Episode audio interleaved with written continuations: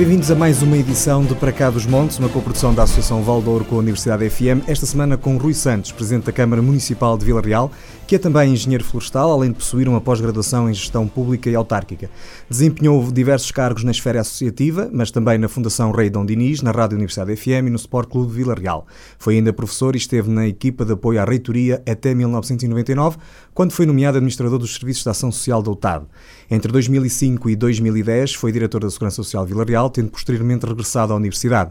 No plano político foi também deputado da Assembleia Municipal e mais tarde vereador na oposição. Entre 2011 e 2013 exerceu funções de deputado, das quais se afastou para concorrer à Câmara Municipal de Vila Real, tornando-se o primeiro presidente de Câmara eleito pelo PS na cidade. Em 2017 foi reeleito com os expressivos 64,4% de votos, mais 20% que na primeira eleição, e superou inclusivamente a melhor votação de sempre do PSD na cidade, com, que foi na altura em 79, 61,45%. Sr. Presidente, foi eleito, sobretudo neste segundo mandato, com números tão expressivos. Uh, e que bateram inclusivamente uh, os números que o PSD tinha vindo uh, ao longo dos anos a, a, a registrar aqui em Vila Real, que se dizia na altura até que era um bastião uh, social-democrata. Este resultado traz legitimidade acrescida ou, por outro lado, traz-lhe responsabilidade adicional? Antes de mais, muito obrigado pelo convite. É um gosto estar mais uma vez na Rádio Universidade. Ambas as coisas trazem uma responsabilidade e legitimidade. Um resultado com essa expressão, com uma distância tão significativa relativamente ao PSD. Lembro que o número de variadores foi 7-2, uhum. com 64,4% ou 64,5%. Uh, eh, é um resultado esmagador, mas também que nos corresponsabiliza imenso. Mas também nos dá legitimidade para cumprir de forma integral aquilo que prometemos aos vilarrealenses, nomeadamente tudo aquilo que foram os nossos compromissos eleitorais para fazer uma Vila Real mais feliz. Em seis anos uh, assistiu-se talvez a uma mudança daquilo que era o panorama político da cidade. O que é que mais contribuiu para esta alteração? Muito se deve, evidentemente, à, eleição e ao facto do Partido Socialista pela primeira vez ter assumido a Câmara Municipal, mas mudou muita coisa. Olha, durante 38 anos os vilarrealenses não puderam comparar, eh, porque tiveram sempre a mesma gestão ou o mesmo tipo de gestão. E quando não é possível comparar, tem-se tendência como conservadores que alguns vilarrealenses são, a manter o status quo. Eh, quando puderam comparar, puderam com certeza verificar eh, que há uma outra forma de gerir os destinos da nossa terra. Há a desacralização do poder, a proximidade, uh, honrar os compromissos todos de forma muito escrupulosa que foram feitos na campanha em 2013 e em muitas situações superá-los. Eu dou-lhe um exemplo. Uh, se eu em 2013 tivesse dito que, para além de recuperar o circuito internacional de Vila Real, traria aqui um campeonato do mundo de carros de turismo, muitos diriam que eu estaria a sonhar e que era mentira e tentariam imediatamente desacreditar-me, dizendo que eu não mereceria a confiança dos vilarrealenses. Nós não só recuperamos o circuito, como trouxemos um campeonato do mundo de carros de turismo, afirmando Vila Real no panorama nacional e internacional como capital do automobilismo em Portugal. Se eu tivesse dito que o Barro Negro de Bisalhães poderia ser reconhecido como património imaterial da humanidade, eh, muitos diriam que isso não era possível, que eu estaria a sonhar e que era uma promessa que não seria execuível. Ora, isso aconteceu, é uma realidade. Portanto, nós não só cumprimos integralmente aquilo que tínhamos prometido, como superamos eh, em muitos aspectos aquilo que eram as nossas promessas eleitorais. E isso foi reconhecido pelos vilarrealenses. A nossa forma de estar, aquilo que fizemos, as obras que concretizamos, mas também o facto de cumprir escrupulosamente aquilo que tínhamos prometido e isso honrou a nossa palavra e mereceu a confiança dos vilarrealenses. Além de todas essas questões que referiu, a aposta no automobilismo, na sua opinião, foi, uh, ou a renovada, a renovação dessa aposta foi determinante para o sucesso dessa candidatura na altura? Foi, se calhar, um dos aspectos que contribuiu, não direi que foi o decisivo nem o determinante, mas foi claramente um dos aspectos que contribuiu para a afirmação da nossa posição enquanto Presidente de Câmara e enquanto autarquia e Executivo, sobretudo porque desta nossa aposta resultou uma afirmação de Vila Real. A pergunta que eu gostaria de fazer uh, aos nossos concidadãos é a seguinte: que bandeira é que Vila Real teria, com capacidade para se projetar no mundo, chegar de forma direta a 46 milhões de pessoas em todo o mundo, a mais de 120 canais televisivos.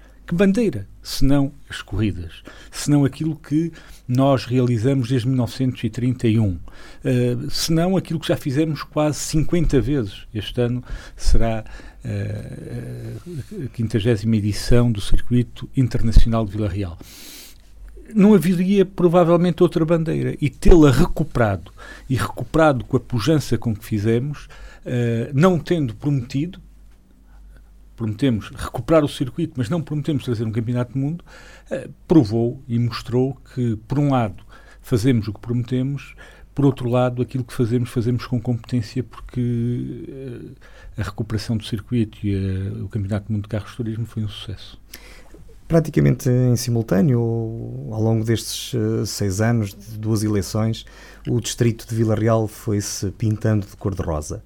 Acha que o facto de em Vila Real ter acontecido esta mudança pode, de alguma forma, ter influenciado uh, este reforço do Partido Socialista no distrito de Vila Real?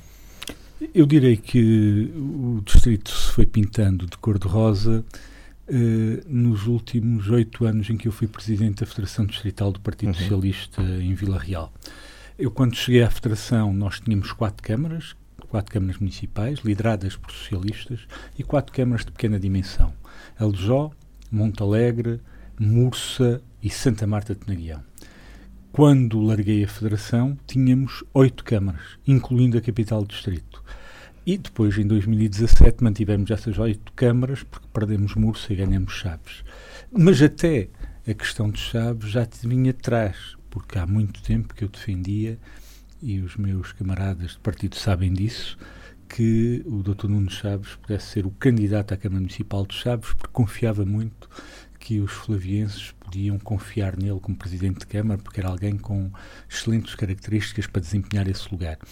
E, portanto, eu direi que foi sobretudo um caminho percorrido em oito, nove anos de credibilidade, de afirmação, de concretização de projetos. Lembro o túnel de Marão, a A24, a A7, uh, um conjunto enorme de equipamentos na área social, nomeadamente através do programa de alargamento da rede de equipamentos sociais.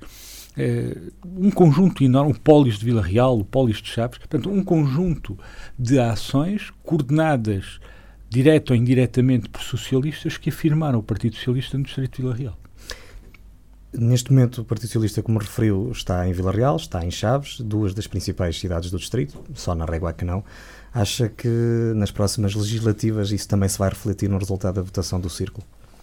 Não sei dizer isso com clareza. Porquê? Porque o Partido Social Democrata em Vila Real fica, em regra, 10 pontos acima da média nacional. E o Partido Socialista, nos últimos oito anos, nove anos, começou uh, uma tradição que, na minha opinião, é boa, no sentido de ficar em cima da média nacional. Quando há uns anos atrás ficávamos sempre bastante atrás da média nacional. Acreditando nas sondagens, se o PS, se houvesse hoje eleições, o PS ganharia com cerca de 10, 11 pontos de diferença relativamente ao uh, eh, PSD. Isso significa que se o Partido Socialista em Vila Real distrito se mantiver dentro da média nacional, terá 38, 39%. Se o PSD tiver 10 pontos acima daquilo que é a média nacional, e essa tem sido a tradição, terá 38, 39%. Um empate. E, portanto, eh, dependerá muito dos protagonistas uhum. e da capacidade que os protagonistas tiverem, nomeadamente os líderes uh, das federações e aqueles que encabeçarem as listas para candidatos a deputados eh, dependerá muito da capacidade que tiverem de mobilizar o eleitorado, obviamente com efeito também nacional que não podemos deixar de considerar e com o apoio das autarquias e dos presidentes de Câmara que também terão a obrigação de se empenharem. Mas os vilarrealenses e julgo que a população em geral, ao contrário do que é por aí dito, sabem distinguir muito bem as eleições. Nós aqui em Vila Real, por exemplo, tivemos uma votação para a Câmara Municipal, tivemos uma votação para as juntas de freguesia e uma votação para a Assembleia Municipal. E elas são substancialmente diferentes. Muito bem. Também já esteve na pele de deputado uh, durante dois anos, uh, precisamente antes de abraçar este desafio autárquico. Um, em que papel é que se sente melhor ou se preferir, em qual deles é que acha que pode servir, que se pode servir melhor a região que, que todos, nós, todos nós vivemos e que todos nós gostamos? Claramente como Presidente da Câmara. Eu fui deputado, fui circunstancialmente deputado durante dois anos. Tive a sorte de, sendo um deputado caloiro, ter coordenado dentro do Partido Socialista a Comissão de Educação, Ciência e Cultura. Foi um gosto. Uh, trabalhei muito, empenhei muito, ao mesmo tempo que era deputado, preparava a candidatura para a Câmara Municipal de Vila Real, que exigiu de mim um esforço suplementar, era presidente da Federação e, portanto, era um esforço também acrescido e gostei muito de ser deputado. E acho que é um lugar, eh, um bom lugar para quem quiser de facto trabalhar. Para quem não quiser trabalhar também é um bom lugar, porque pode estar lá e não fazer nada. Depende da perspectiva e do empenho daqueles que venham a desempenhar circunstancialmente o lugar de deputado. Mas o trabalho de um deputado é só aferido a médio e longo prazo. Uhum. Uh, e muitas vezes é dependente de um conjunto enorme de variáveis uh, que não controla. Enquanto o lugar de Presidente de Câmara, dependendo dessas variáveis, ou de muitas variáveis, é um trabalho mais direto. Uh, aquilo que nós projetamos, depois conseguimos, em regra, concretizar. Conseguimos, em regra, verificar o resultado desse trabalho. Não se calhar com a rapidez que desejávamos, mas há sempre a perspectiva e a expectativa de ver o trabalho que projetamos. Eu dou-lhe um exemplo. Quando chegamos à Câmara, decidimos ir bem terminar com o terminal rodoviário de Vila Real, que estava abandonado. Uhum. Ao fim de dois anos, o terminal era uma realidade e hoje está a funcionar e a funcionar bem. Quando chegamos à Câmara, tínhamos um programa abandonado, a maior parceria entre a Câmara Municipal e a Universidade de Trás-Montes de Alto o Régia do Parque. Uhum eh, lembro-me que tomamos uma decisão muito difícil. É que no primeiro ano, no orçamento de 2014, todo o dinheiro disponível que tínhamos foi colocado nesse projeto, porque achávamos que era estruturante para a cidade, que era estruturante para o Conselho. E foi possível verificar que tínhamos razão, que hoje trabalham lá mais de 300 pessoas, que é um polo de desenvolvimento, que tem empresas e que empresas, quer na incubadora, quer na aceleradora, quer nos lotes, já estão todos entregues, é uma questão de tempo, direi que dentro de ano e meio, dois anos, não haverá lotes uh, visivelmente uh, sem estarem ocupados, porque eles entregues já estão todos, e portanto foi uma aposta que fizemos e que vemos resultados como deputado, eh, as coisas não acontecem assim. É verdade. Eh, e precisamente sobre o Regia Parque, na semana passada tivemos aqui precisamente o reitor da Universidade de Trás-os-Montes que falava já na possibilidade de vir a ser, ou de considerar um alargamento, porque precisamente o sucesso tem sido grande. O sucesso foi grande e, curiosamente, na semana passada, eu e o seu reitor começamos a negociar com o ministro Nelson Souza uhum. uh, e sensibilizá-lo para a necessidade de encontrarmos financiamento comunitário, mas também financiamento municipal, que é a, uhum. é a Câmara Municipal detentora de 99% do capital do parque, para que uh, ele possa ser expandido, porque já é uma necessidade. No final do ano passado, uh, sensivelmente, lançou uma campanha que na altura contou também com o apoio da comunidade intermunicipal por causa da segurança na A24. Uh, penso que é seguro dizer-se que desde então pouco ou nada mudou. Uh, acha que aquilo que se passa na principal autoestrada que cruza o distrito de norte a sul é o reflexo do abandono do interior ou é simplesmente uma questão de gestão da concessionária? Não, não tem nada a ver com a concessionária. Tem a ver com um erro, com um erro crasso do governo liderado por um vila-realense, o Dr. Pedro Passos Coelho, que quando fez a renegociação da, da, das ex-escutos, nomeadamente da A24, uh, para tentar dizer que se poupava dinheiro com essa renegociação, acertou com a concessionária que todos os nós uh, da A24, nós que ligam população, às populações, às diferentes, uh, às diferentes cidades e vilas, seriam desligados, que os limpa-neves reduziriam para metade, que o serviço de vigilância noturna e de acompanhamento eh, da autoestrada durante o período noturno nos carros de assistência passariam a funcionar só à chamada, que os avisos eh, que devem estar a funcionar nas autoestradas deixariam de funcionar. E, portanto, acertou com o concessionário um conjunto de serviços uh, deficitários, neste caso retirando da concessionária a obrigação de prestar um conjunto de serviços e assim baixou uh, o preço, uh, a negociação que fez com essas concessionárias. Não baixou o preço para o utente. Uhum. Esse manteve-se e é dos, maior, dos preços mais elevados por quilómetro das autoestradas portuguesas. Isso é inaceitável. Das primeiras coisas que fizemos quando este governo tomou posse, numa visita aqui do então uh, ministro Pedro Marques, numa visita ao aeródromo, quando retomamos a ligação aérea uhum. entre Vila Real e Lisboa, já com este governo, alertamos o seu ministro para a necessidade de mexer neste contrato aquilo que nos foi dito é que iria ser analisado, que iria ser ponderado e que seria uma prioridade. E nós acreditamos, acreditamos porque, de facto, eh, processos bem mais complicados foram resolvidos. A reversão eh, da TAP, eh, a reversão do processo de fusão das águas de Portugal, eh, o resgate dos transportes públicos que tinham sido, entretanto, privatizados em Lisboa e Porto, e, portanto, parecia-nos que também era aceitável eh, reverter este processo junto à concessionária, desde que houvesse empenho e vontade. Infelizmente passaram estes anos e esse processo não, eh, não viu, eh, não foi possível invertê-lo, ou ainda não se inverteu. E eu tenho reclamado, e tenho reclamado, julgo, com justiça e com apoio dos cidadãos do interior, porque é uma situação absolutamente inaceitável pagamos mais por um serviço de pior qualidade e até perigoso, porque não havendo nós, se esses nós de acesso não têm, não estão ligados, com certeza a perigosidade aumenta. E, curiosamente, o argumento que é usado é de que não, a perigosidade não aumenta. Se não aumenta, que os desliguem em todo o país. Pois. Assim poupam muito mais dinheiro. E, portanto, é uma coisa ridícula. Mas deixe-me dizer-lhe também que me sinto um bocadinho sozinho neste combate, neste e noutros pelo interior. Porque aquilo que verifico é que, afinal de contas, sou o único Presidente de Câmara do interior que tem vincado esta posição. Fui o único que colocou os cartazes. Eh, e isso, obviamente, deixa-me desagradado. Eh, talvez eu não tenha razão e, se calhar, isto não tem a importância que eu lhe estou a dar. Uh, parece que se calhar a autoestrada só passa em Vila Real, eventualmente. Sim. Uh, mas ao fim deste tempo todo, não acha que a causa poderá estar a ficar perdida? Porque uh, em termos financeiros estamos a falar de pouco mais de 300 mil euros de. Sim, de... só a ligação. Não, não acho que esteja perdida.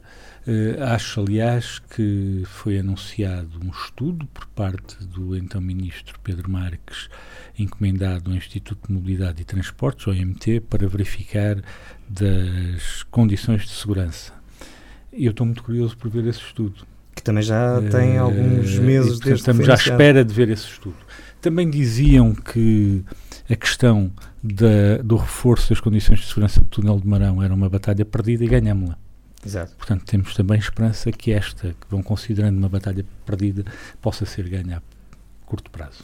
Há pouco referiu que se sente sozinho nesta luta pelas condições de segurança.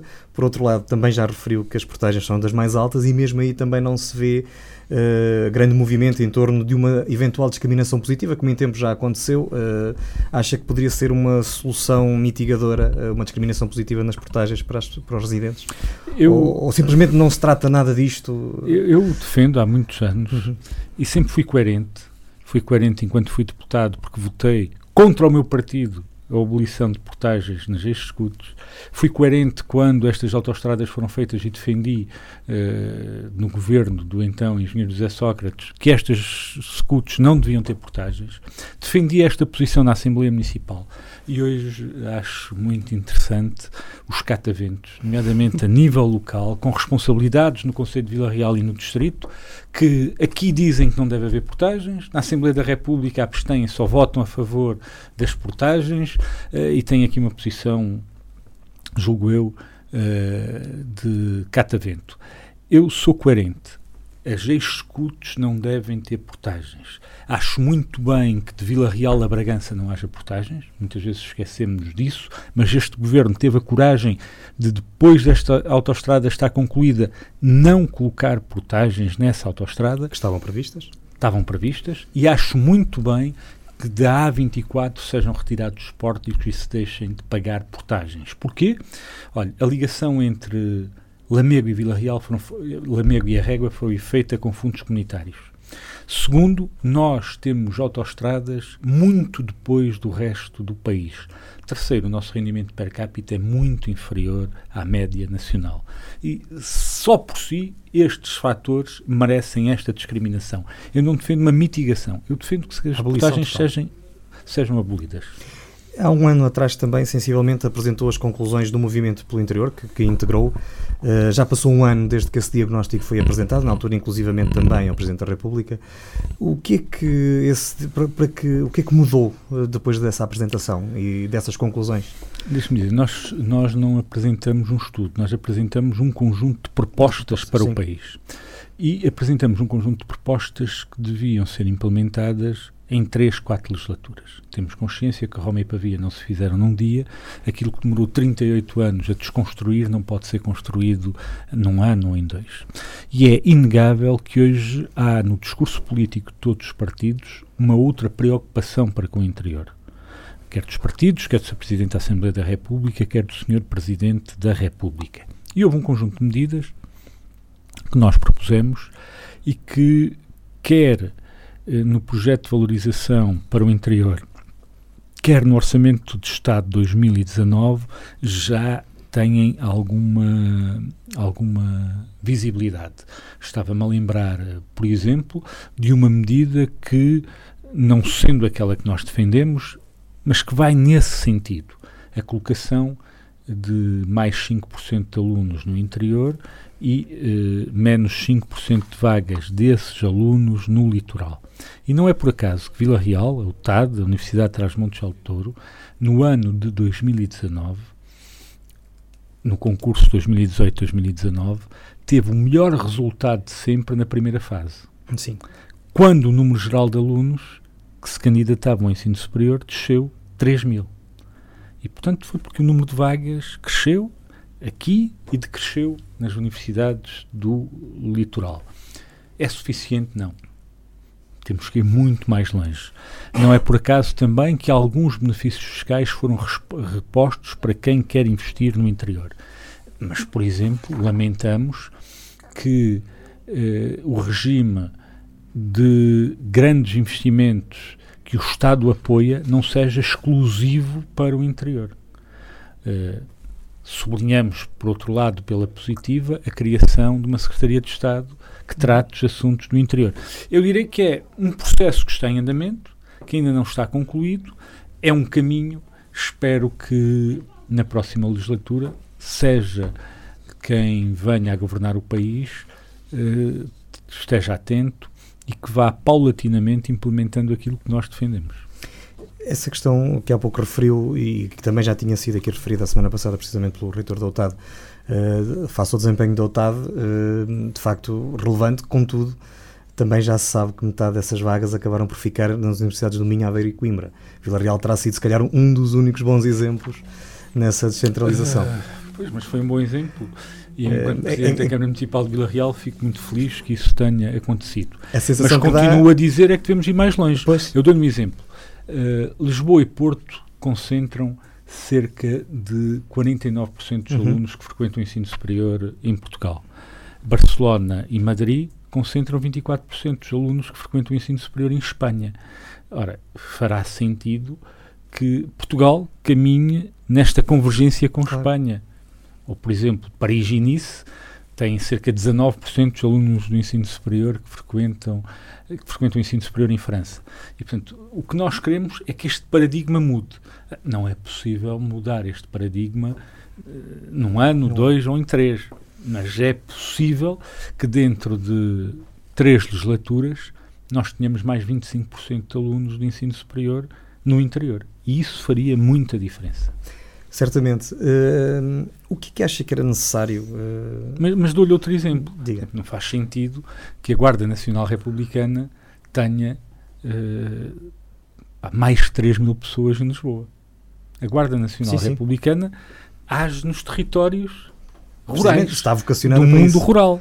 Que sentido é que faz que estejam em Lisboa? Ou que, por exemplo, o Ministério da Agricultura continue, continue em Lisboa? Ou que institutos vinhos uh, o Instituto da Vinha e do Vinho fique na Rua Castilho, em Lisboa. Que sentido é que isto faz? Portanto, eu acho que há um caminho, não pode ser eh, uma coisa que se faça de um ano para o outro, mas há um caminho que devemos percorrer e estou convencido que iniciamos esse caminho.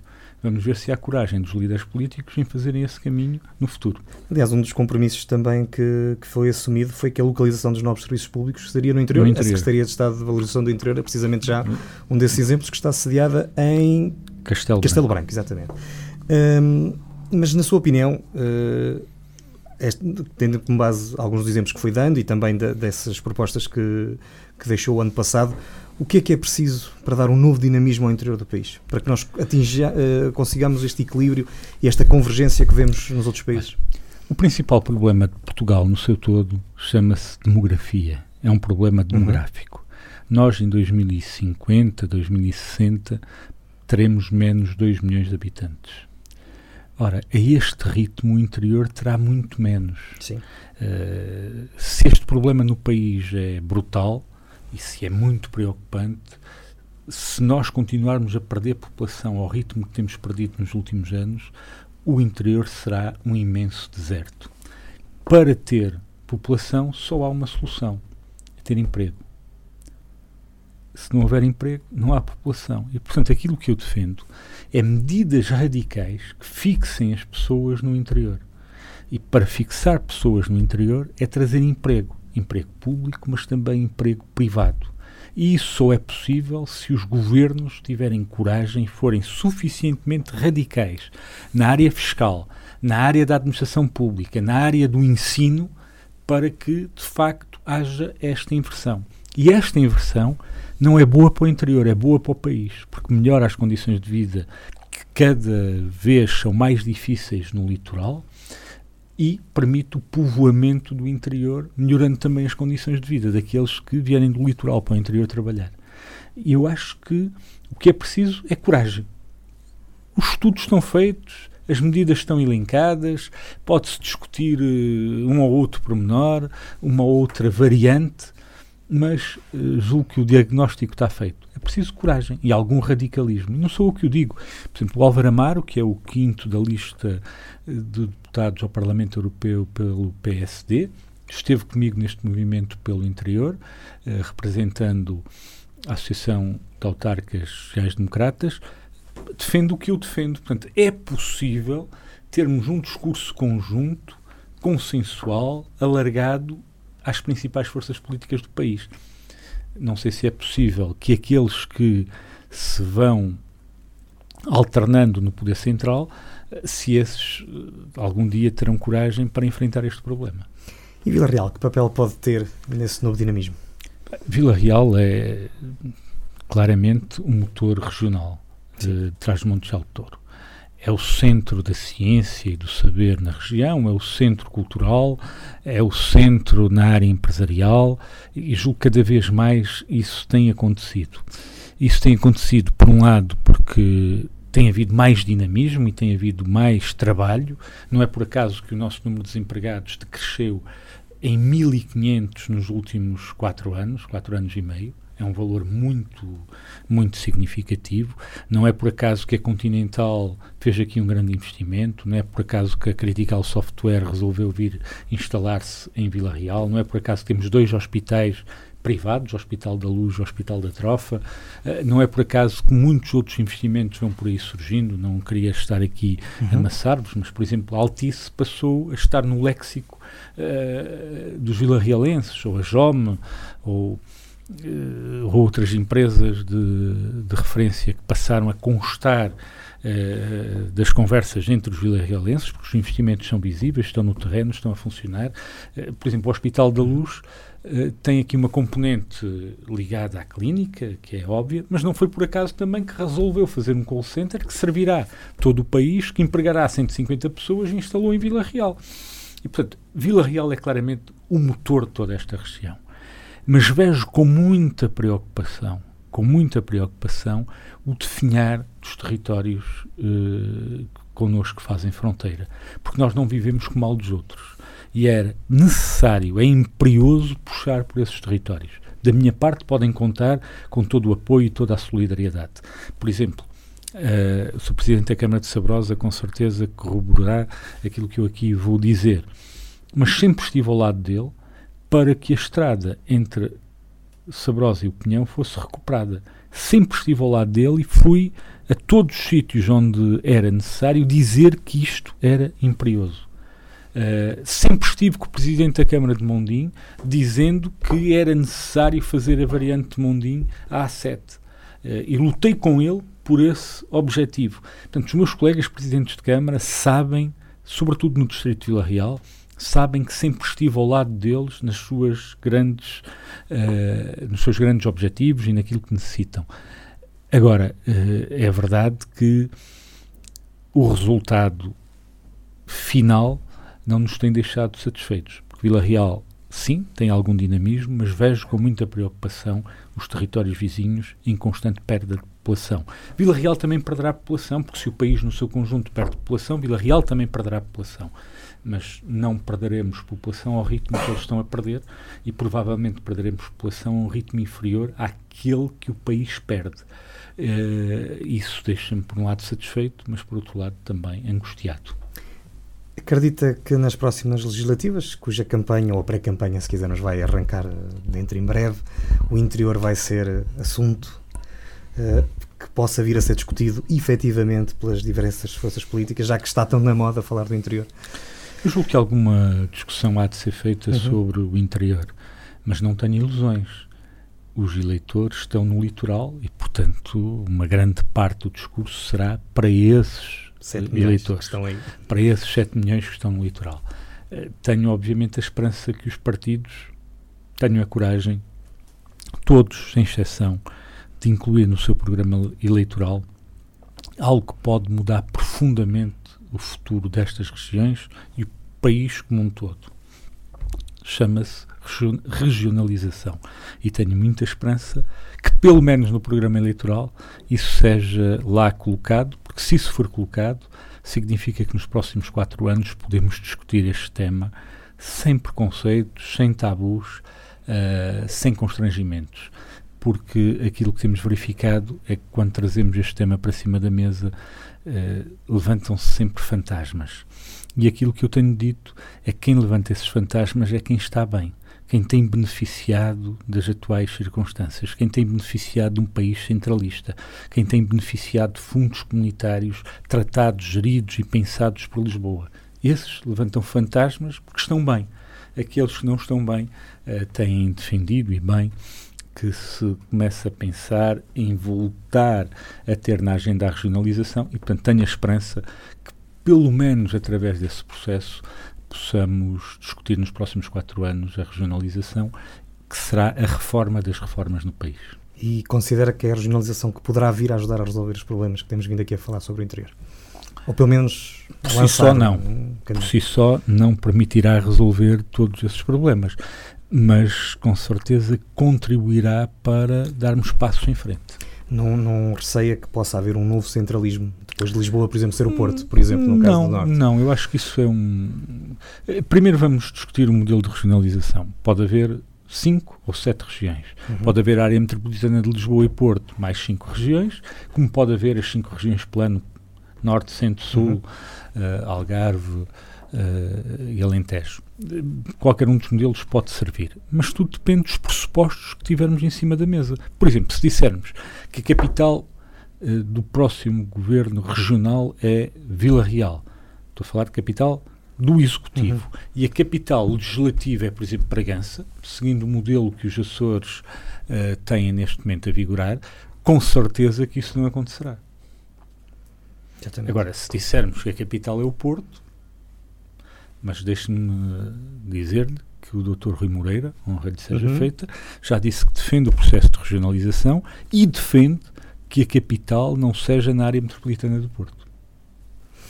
Muito bem. Uh, este ano também já se mostrou desiludido, penso que foi esse o termo que utilizou, com o Plano Nacional de Investimentos 2030. Uh, eh, o que é que o preocupa neste documento? O Plano de Investimentos 2030 tem, sobretudo, eh, discriminados os investimentos superiores a 75 milhões de euros.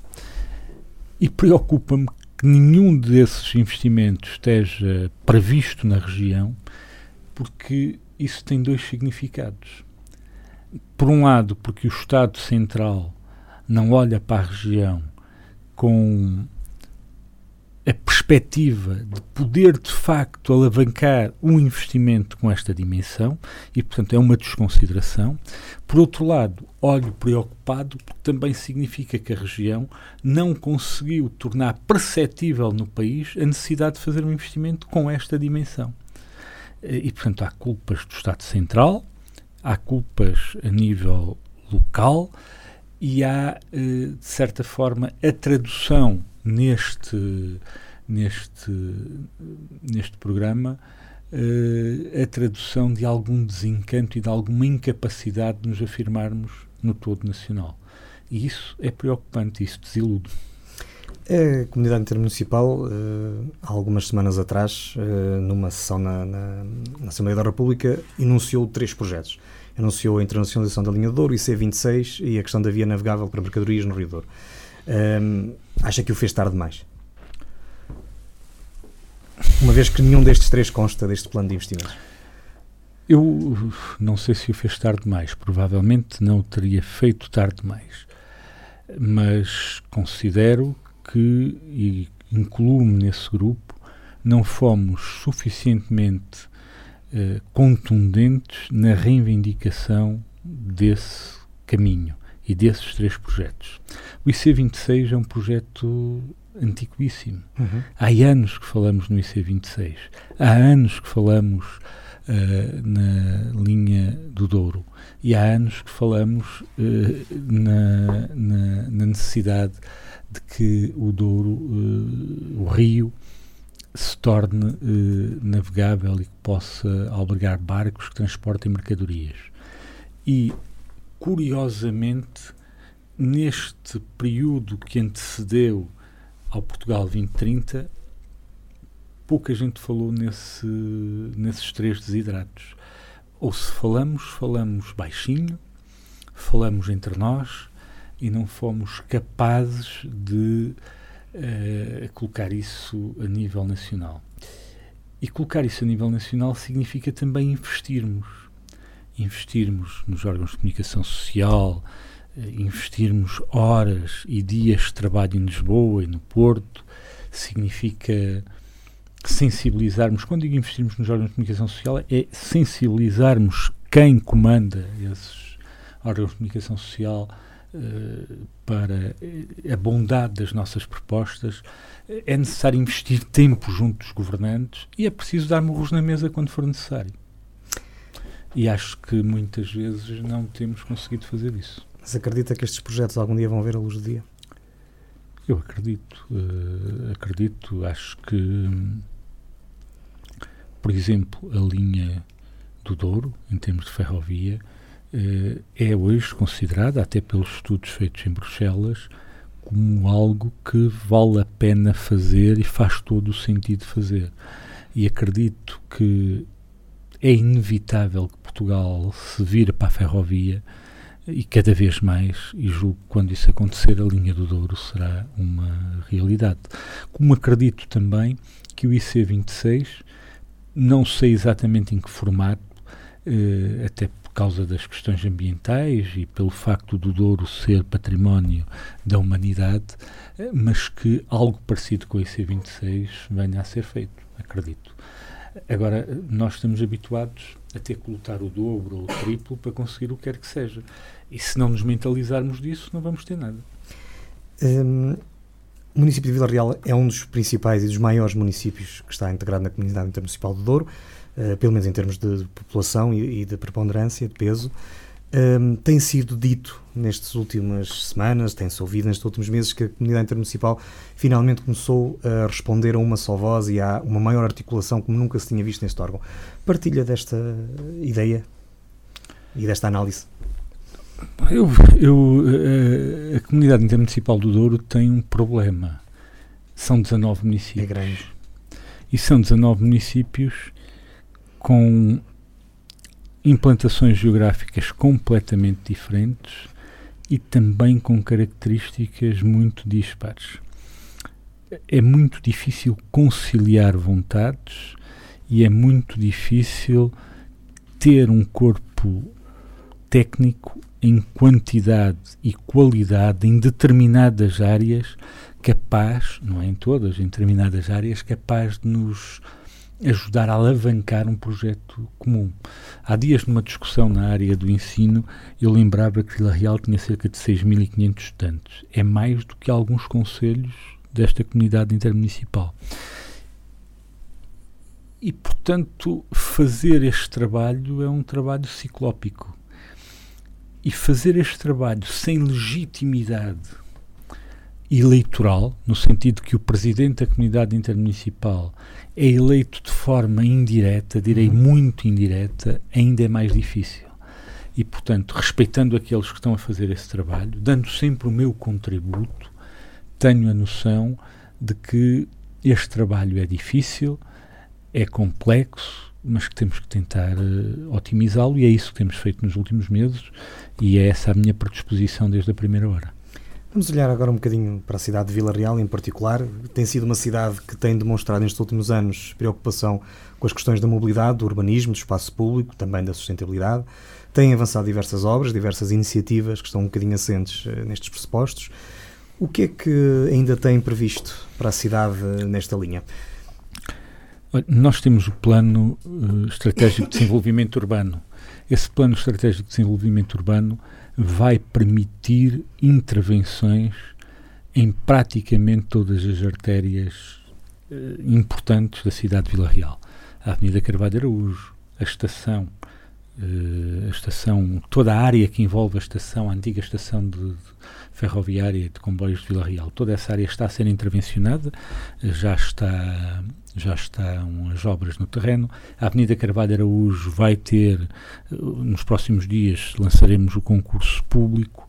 Uh, a Avenida do Regimento de Infantaria 13, aquela área toda, vai ser uh, intervencionada. Os meios mecânicos que permitirão ultrapassar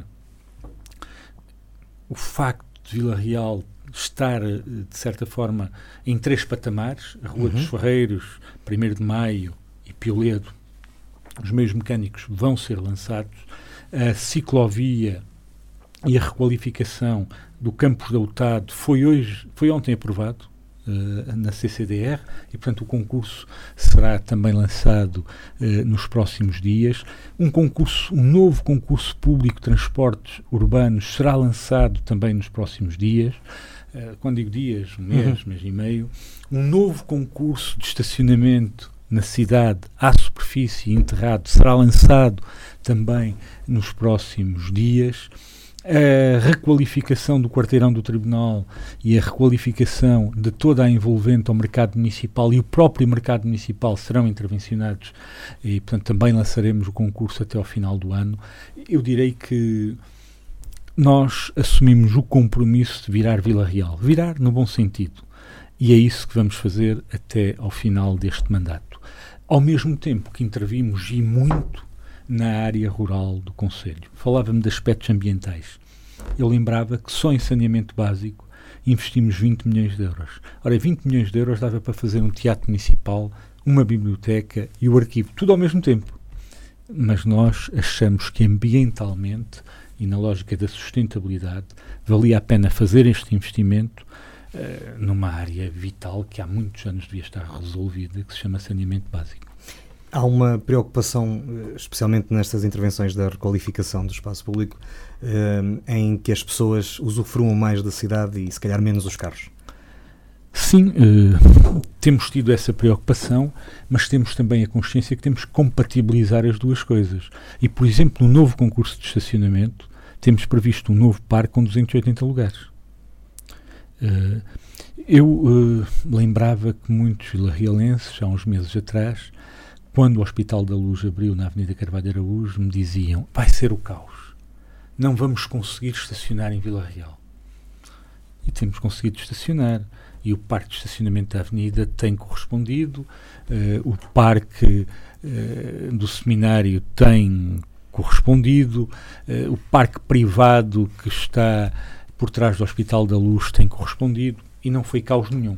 A seguir abrimos a unidade de saúde familiar no Grande e dizíamos vai ser o caos. E afinal não tem sido o caos. Temos conseguido resolver estas questões.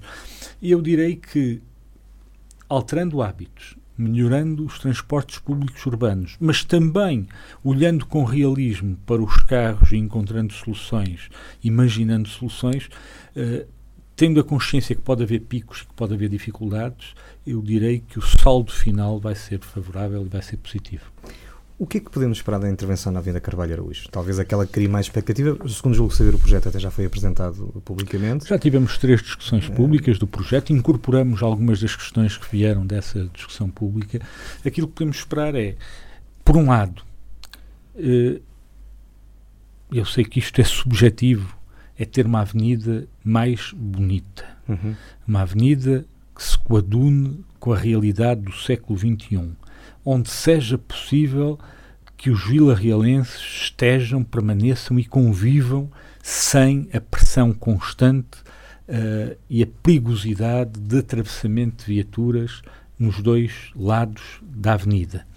Uh, vamos ter uma avenida com índices de mobilidade muito mais elevados. Passaremos de 0,37 para cerca de 0,64.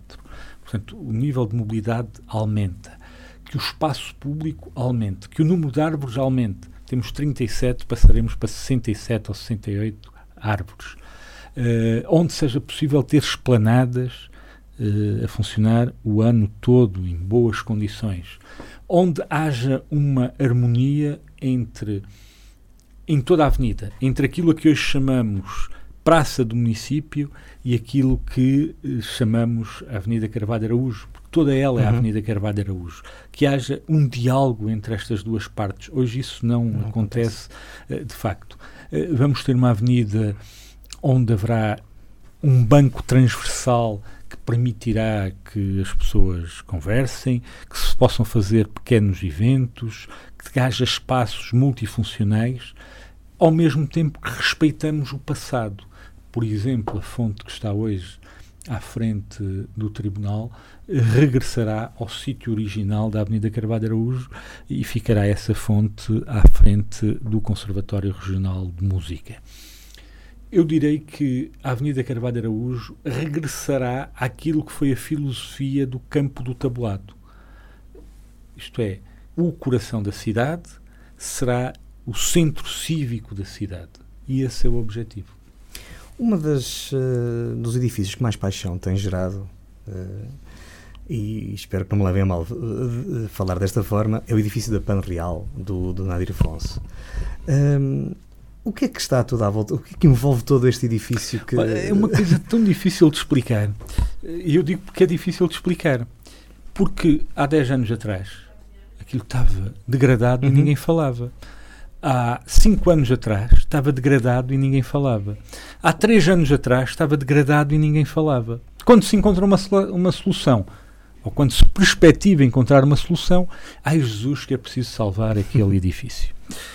Aquilo é uma história complexa. Aquele edifício foi adquirido há mais de 20 anos eh, por um privado, depois de a padaria ter deixado de funcionar, eh, um senhor da régua. Uhum Uh, a Câmara Municipal autorizou a construção de um edifício de quatro pisos naquele espaço e a demolição da padaria.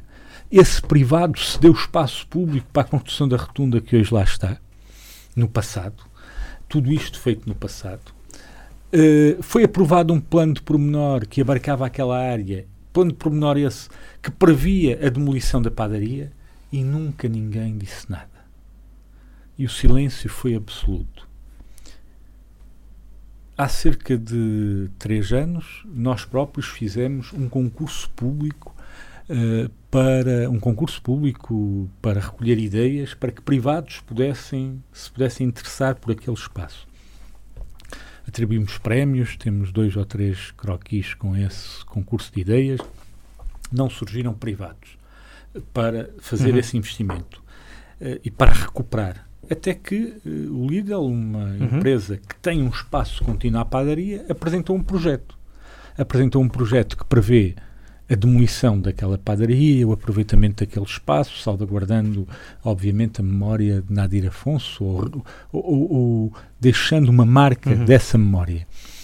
E a partir daí, algumas pessoas levantaram questões, eh, pediram a classificação nacional daquele imóvel. Infelizmente, pelo seu estado de degradação, esse processo foi arquivado e de repente viraram-se para a autarquia e disseram: não, agora é a autarquia que tem que resolver. Ora, todos compreenderão que, primeiro, para fazer a, a, a classificação daquele imóvel como património municipal, temos que ser consequentes. Não podemos classificá-lo e deixar que tudo fique na mesma, que aquilo continue degradado, eh, entregue ao vandalismo. Eh, temos que ser consequentes. E, portanto, ser consequentes era comprar e reabilitar. Ora, comprar aquele edifício no estado em que está, implica um investimento de um milhão de euros. É esse o preço que se sabe em termos públicos. E depois, requalificar e tornar aquele espaço agradável, com uhum. uso, significaria um investimento de mais 3 ou 4 milhões de euros. E as condições para o uso daquele espaço já estão muito confinadas, porque têm o Lidl de um lado, a rotunda do outro, e não há muito espaço para crescer. E, portanto, nós decidimos na Câmara que não vamos classificar porque não temos condições de fazer este investimento. Aceitávamos bem que aquele imóvel fosse classificado uh, como património nacional porque acreditamos que o Ministério da Cultura, se isso acontecesse, seria consequente. Não sendo assim, vamos analisar em função da lei, do parecer também da Direção Regional da Cultura do Norte, da CCDR, e agiremos uh, segundo a lei para que aquele espaço eh, possa ser utilizado para uma outra qualquer atividade. Há dois meses atrás, dois, três Mas meses. Mas deixe-me dizer, já agora, uh, diz que gerou muitas paixões. Eu respeito muito aqueles que falaram sobre aquele espaço. Respeito uhum. e até uh, me congratulo com a capacidade que a sociedade vilarrealense tem demonstrado para criar movimentos cívicos que defendam causas. E fico muito feliz por isso. Eh, mas infelizmente também tenho que restar que esse movimento cívico em determinado momento me disse que, ou nos disse que era possível encontrar um investidor e até hoje não encontrou. E também lhe dizer que esse movimento cívico não tem uma expressão assim tão grande no, no Conselho de Vila Real. Há dois ou três meses atrás referiu, referiu-se à questão da linha do Corgo, uh, que achava que, que devia ser reativada em condições adequadas de segurança e de conforto. Uh, acha que algum dia ainda vai voltar a, a apitar um comboio em Vila Real? A linha do Corgo uh, não é uma linha que liga Vila Real e a Régua. Era uma linha que ligava Vila Real a Chaves. Precisamente. Uh, eu lembro-me, é uma pequena curiosidade, o presunto de Chaves é conhecido em todo o país. Mas Chaves não tem assim tanto presunto. Era conhecido em todo o país porque levava o selo o selo do local onde, onde esse embarcava. presunto era despachado via comboio para todo o país. Daí o presunto de Chaves. Eu tenho dúvidas que no imediato, em função das circunstâncias e das exigências em termos de tempo e em termos de conforto, que esta linha Vila Real Régua só por si possa funcionar nos próximos anos. Acredito que um dia, porque tudo isto, o que hoje é verdade em termos de transportes, pode não ser daqui a uns anos. Uh, as circunstâncias mudam, as perspectivas de âmbito ecológico, etc., mudam. Há um conjunto de fatores que nós não controlamos.